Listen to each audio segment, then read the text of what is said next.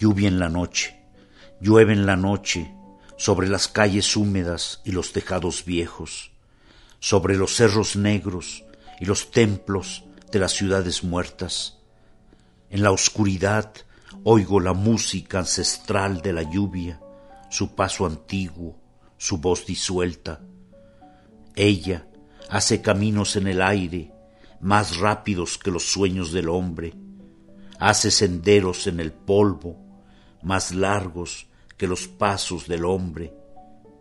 El hombre morirá mañana, morirá dos veces, una como individuo y otra como especie, y entre los relámpagos y las semillas blancas que atraviesan las sombras, hay tiempo para todo un examen de conciencia, tiempo para contarse la historia humana.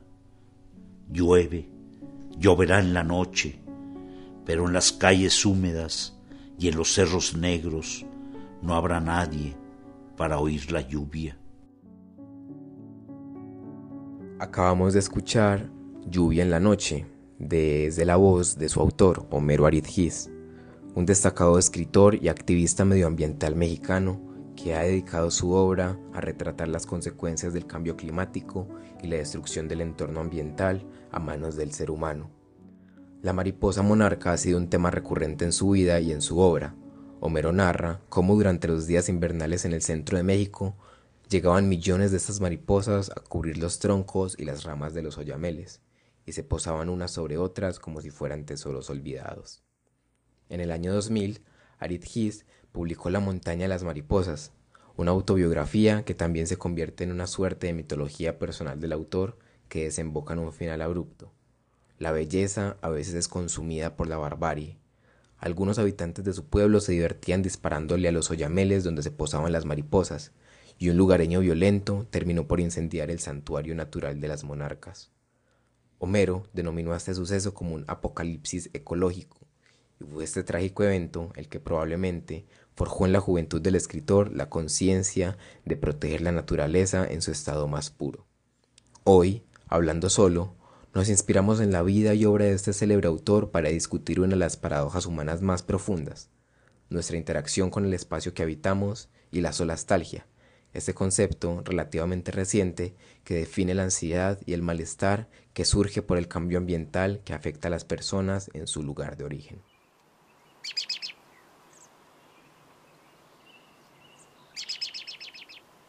La comunidad científica ha sido concreta y contundente al mencionar las consecuencias sobre nuestra supervivencia y nuestro futuro si no emprendemos acciones contundentes en defensa de nuestro planeta.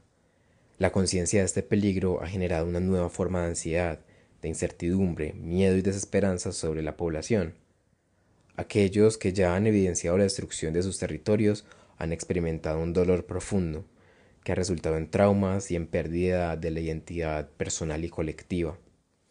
Este fenómeno se le denomina solastalgia, y es un término acuñado para describir la angustia emocional o existencial que se provoca por los cambios significativos en el entorno propio y que va más allá de la respuesta al cambio climático, sino que también incorpora la erosión de la sensación de pertenencia y conexión con un lugar debido a su transformación o destrucción. Abarca la salud mental de aquellos que habitan y son testigos de los daños ocasionados por la guerra, el desplazamiento, la contaminación de los acueductos, la minería ilegal y la violencia política, que obliga a las personas a abandonar sus hogares.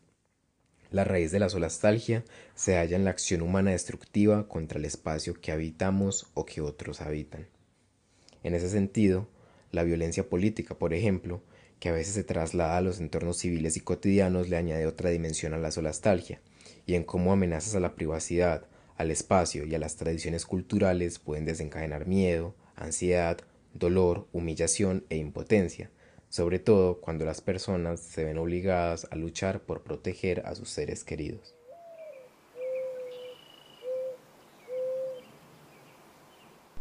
Como seres humanos somos parte integral de los espacios que habitamos. Utilizamos sus recursos, nos adaptamos a sus ritmos y participamos en los discursos sobre su uso adecuado. El espacio que habitamos es fundamental para la construcción y percepción de nuestra realidad Somos arañas atrapadas en la propia red de sentidos y significados que tejemos incansablemente. Vivir de alguna forma es formar parte de una cartografía que está en constante cambio y que está presente en nuestro imaginario personal y colectivo.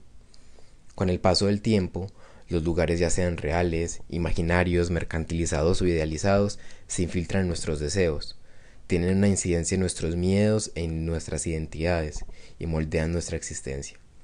La forma en que vivimos e imaginamos nuestras ciudades ha cambiado drásticamente desde la revolución industrial, y no solamente hemos desarrollado nuevas prácticas de ocio y consumo, sino también nuevas formas de gestionar el flujo de información, capital y símbolos, reconfigurando así nuestra interacción con el espacio.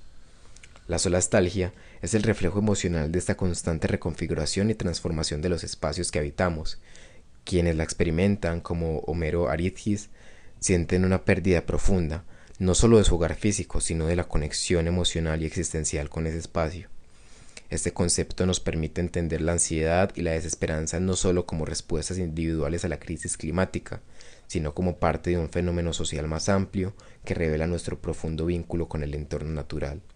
La solastalgia puede surgir no solo de la degradación ambiental, sino también de la invasión violenta y desestabilizadora de nuestros espacios más íntimos. Este entendimiento ampliado del concepto nos ayuda a comprender cómo la interrupción de nuestros vínculos con los lugares puede afectar nuestra salud, nuestra identidad y nuestra capacidad para enfrentar desafíos futuros.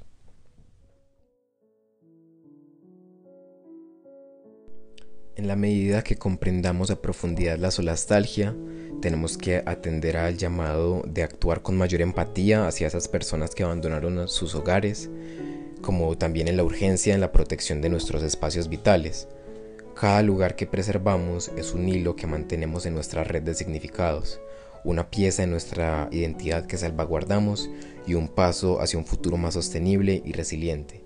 Al final, cada mariposa que vuela, cada árbol que se mantiene en pie y cada hogar que resistimos destruir es un eco de nuestra existencia y un canto a la vida que nos negamos a silenciar.